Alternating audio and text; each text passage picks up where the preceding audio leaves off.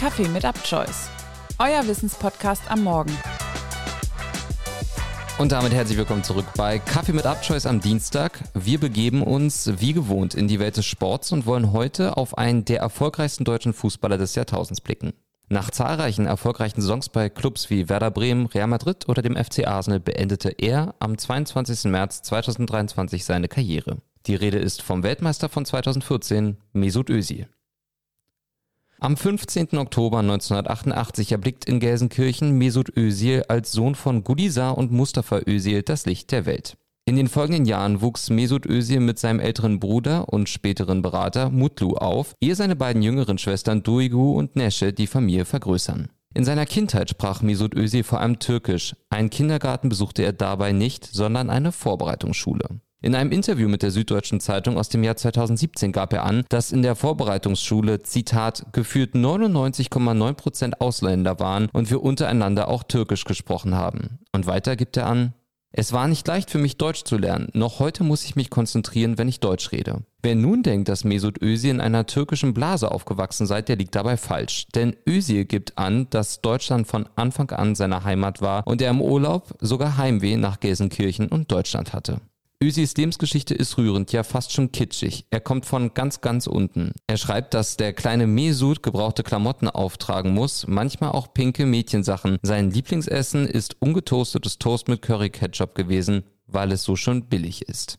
Doch der Fußball hilft. Seine ersten Schritte im Vereinsfußball tat der damals Siebenjährige bei DJK Westfalia 04 Gelsenkirchen. Nach drei Jahren ging es für je ein Jahr zu DJK Teutonia Schalke Nord und DJK Falke Gelsenkirchen, ehe Mesut Özil am 1. Juli 2000 bei Rot-Weiß Essen landet.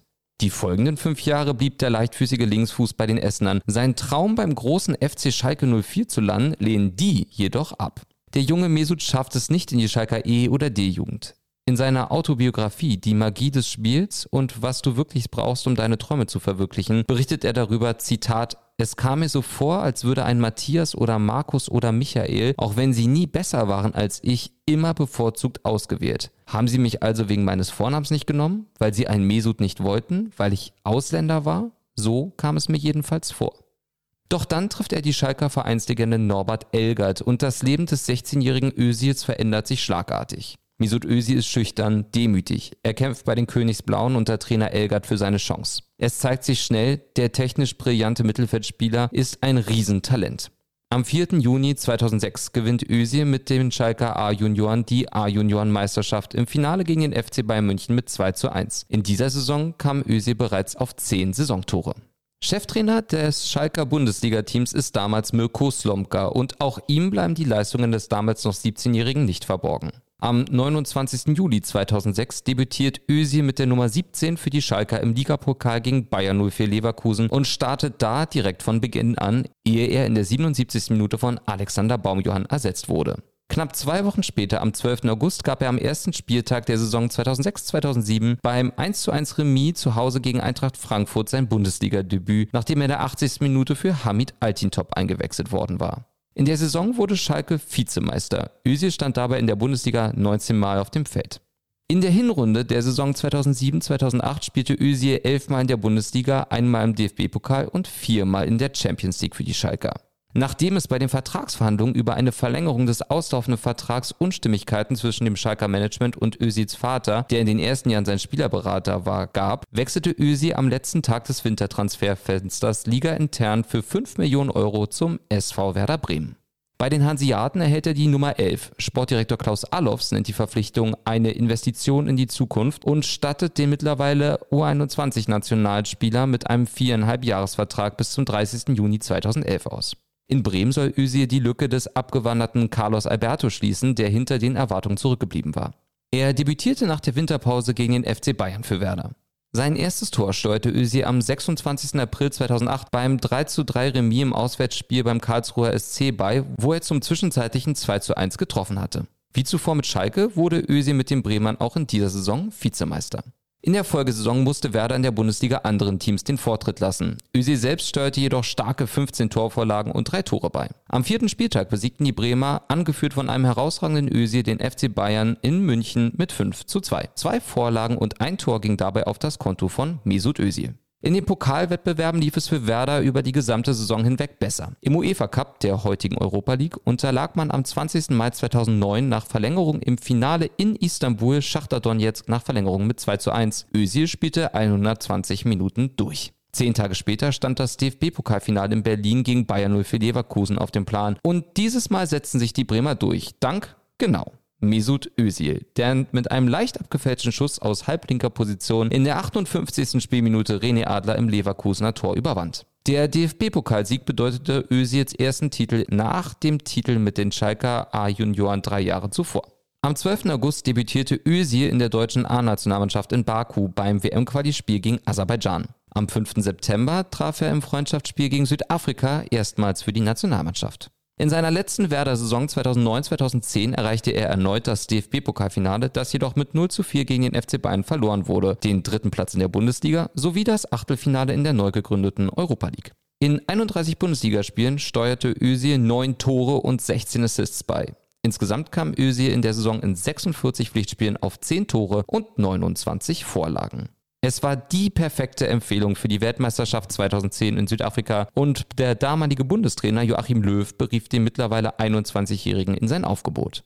Bei der Weltmeisterschaft ging Özil Stern nun vollends auf. In der dritten Vorrundenpartie gegen Ghana erzielte er den entscheidenden 1-0 Siegtreffer und wurde als Man of the Match ausgezeichnet. Zuvor hatte er im ersten Vorrundenspiel bereits ein Tor vorbereitet, ebenso wie im Achtelfinale gegen England und im Viertelfinale gegen Argentinien.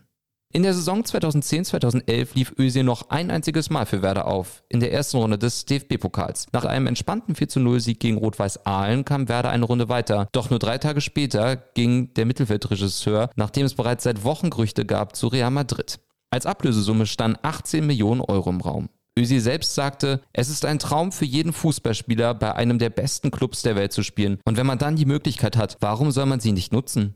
Und Klaus Alofs meinte, wir respektieren damit Mesuts Wunsch, schon jetzt den nächsten Schritt in seiner Karriere zu gehen. Sein Debüt in der spanischen Primera División gab Özil am 29. August 2010 beim 0 zu 0 gegen den RCD Mallorca, wo er zur Halbzeit eingewechselt worden war. Nach den starken Leistungen in der Bundesliga bei Werder und in der Nationalmannschaft brauchte Özil auch in Spanien kaum Anlaufzeit. Er stand 3944 Minuten in seiner Premierensaison für Real auf dem Platz und steuerte in 53 Spielen 10 Tore und 28 Assists bei. Ein Titel kam jedoch nicht hinzu. Das änderte sich ein Jahr später, denn im Sommer 2011 durfte Mesut Özil den spanischen Meistertitel bejubeln. In der Saison war Özil mit 17 Torvorlagen bester Vorbereiter der spanischen Liga. Es sollte sein einziger Titel mit den Königlichen bleiben. Zu Beginn der Saison 2013-2014 knallte es zwischen der Özil-Seite und Realpräsident Florentino Perez und der eigentlich bei Real glückliche Özil ergriff die Flucht und landete in England beim FC Arsenal London, die sich seine Dienste 47 Millionen Euro kosten ließen. Bei Real erzielte Özil in 159 Pflichtspielen 27 Tore und bereitete starke 81 vor. Die kommenden sieben Jahre verbrachte er nun bei den Gunners in London. Ein Titelgewinn blieb ihm trotz größtenteils starker Leistungen verwehrt. In seiner ersten Arsenal-Saison gelangen Ösi in 40 Spielen sieben Tore und 14 Torvorlagen. In der Nationalmannschaft war Ösi im offensiven Mittelfeld klar gesetzt. Nach dem dritten Platz vier Jahre zuvor in Südafrika und dem verlorenen EM-Halbfinale 2012 in Warschau gegen Italien wollte die DFB-Elf um Spielmacher Ösi endlich mal wieder einen Titel gewinnen. Mit Erfolg. Nach einer berauschenden Weltmeisterschaft der deutschen Mannschaft und dem gewonnenen WM-Finale am 13. Juli 2014 im Maracanã gegen Argentinien durfte sich der mittlerweile 25-jährige Özil Weltmeister nennen. Es sollte der Höhepunkt eines bis dato unfassbaren sportlichen Aufstiegs sein. Bei der WM 2014 traf Özil beim 2 zu 1 nach Verlängerung im Achtelfinale gegen Algerien und bereitete einen Treffer beim 7 zu 1 Halbfinalsieg vor.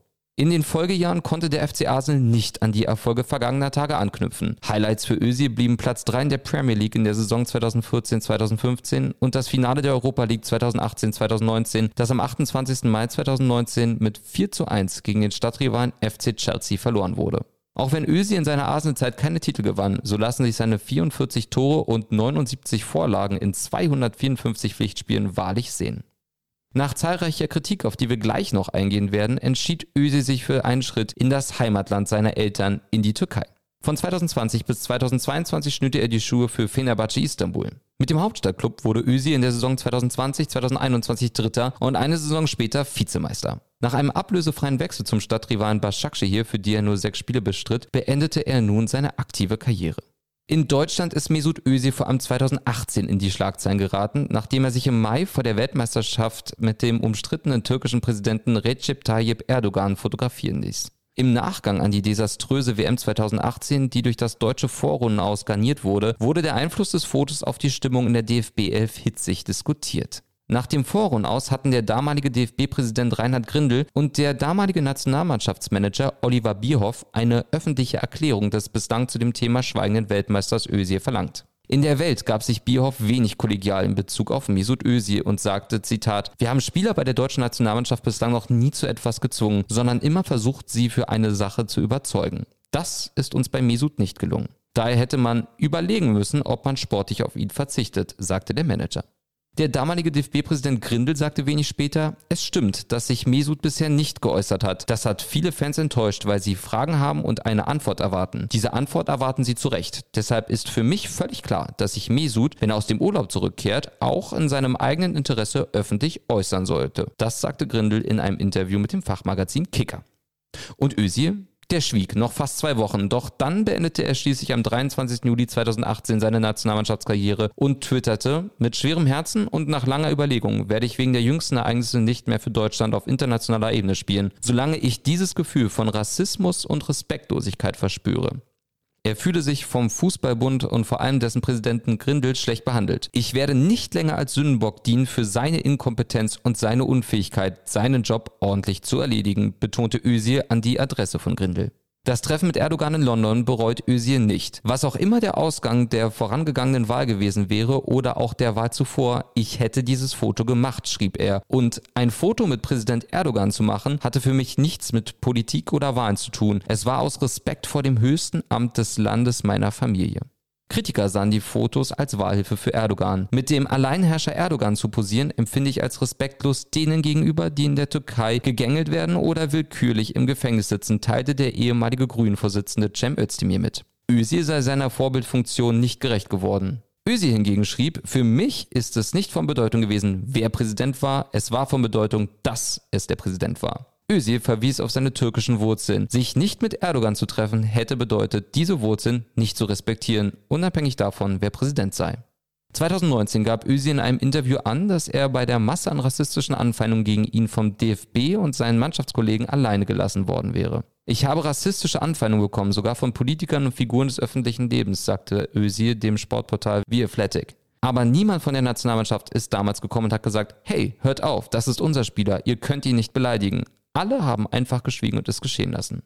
Sein Mentor Elgert fand versöhnliche Worte und sagte, von beiden Seiten sei es sehr, sehr unglücklich verlaufen. Es ist ein ruhiger Abschied eines ruhigen Mannes im Jahre 2023. Wenn du dem siebenjährigen Mesut beim Essen seines kalten Toasts mit Curry Ketchup gesagt hättest, dass er Weltmeister wird und für Schalke, Werder, Real Madrid und Arsenal spielen wird, er hätte es dir wahrscheinlich nicht geglaubt. Die nächste Folge Kaffee mit Abchoice gibt es morgen aus dem Bereich Natur und Nachhaltigkeit. Die nächste Sportausgabe gibt es wie immer nächste Woche Dienstag. Bis dahin schaut doch mal auf Instagram bei uns unter abchoice.de vorbei.